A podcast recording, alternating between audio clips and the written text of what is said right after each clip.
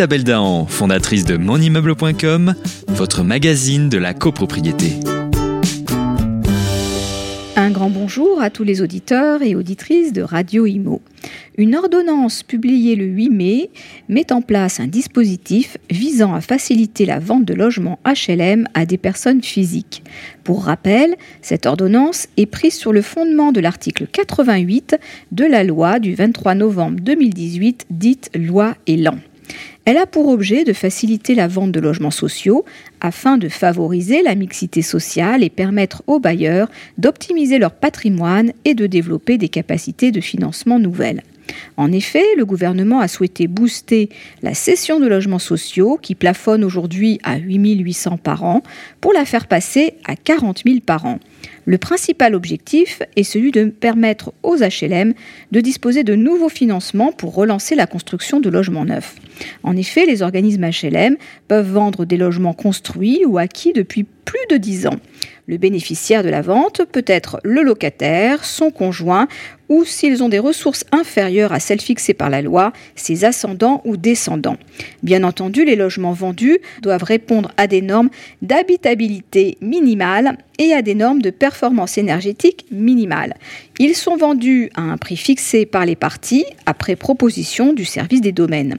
Il est question ici de multiplier par 5 les ventes de logements sociaux et par là même de développer l'accession à la propriété pour des personnes exclues du marché immobilier classique. L'objectif est louable puisqu'il s'agit de favoriser la mixité sociale en diversifiant les statuts d'occupation des logements. Mais le risque est grand car ces primo-accédants vont se retrouver dans le grand bain en devenant copropriétaires du jour au lendemain sans être préparés à ce qui les attend.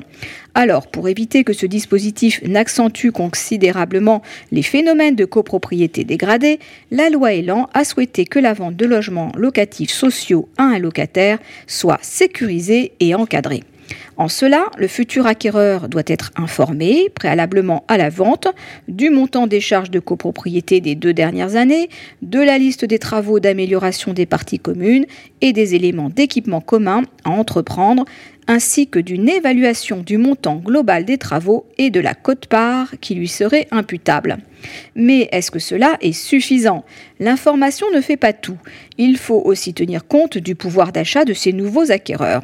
C'est pourquoi la loi Elan va encore plus loin avec la publication de cette ordonnance qui organise une transition de l'acquéreur vers celui de copropriétaire.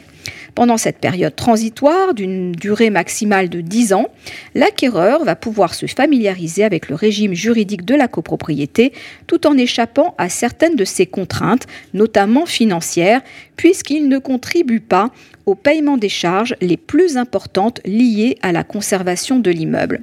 D'autre part, l'organisme HLM assure seul la gestion des parties communes de l'immeuble sans avoir à appliquer les règles relatives à la copropriété qui peuvent être source de difficultés de gestion et de coûts supplémentaires pour lui. Il assume donc seul la charge financière des gros travaux de l'immeuble et en contrepartie, sa gestion est simplifiée. L'objectif recherché est à terme la vente de la totalité des logements de l'immeuble sans que l'organisme HLM ne soit un copropriétaire parmi les autres copropriétaires. L'ordonnance prévoit les conditions de dérogation au statut de la copropriété et détermine notamment les obligations de l'organisme HLM, les obligations de l'acquéreur ainsi que ses droits et les conditions de sa contribution aux charges de l'immeuble. Ces obligations seront transmises lors des ventes éventuelles successives au cours de la période d'application de ce régime. L'ordonnance précise également que le transfert différé de la propriété des codes-parts de parties communes intervient à une date commune pour l'ensemble des ventes. Enfin, l'ordonnance prévoit que les dispositions de droit commun relatives à la vente des logements par les organismes HLM s'appliquent au dispositif.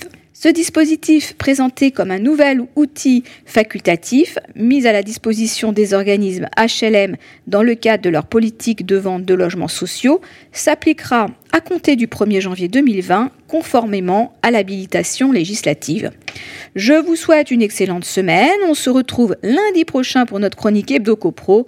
D'ici là, portez-vous bien et continuez de nous suivre sur monimmeuble.com. Isabelle Dahan, fondatrice de monimmeuble.com, votre magazine de la copropriété.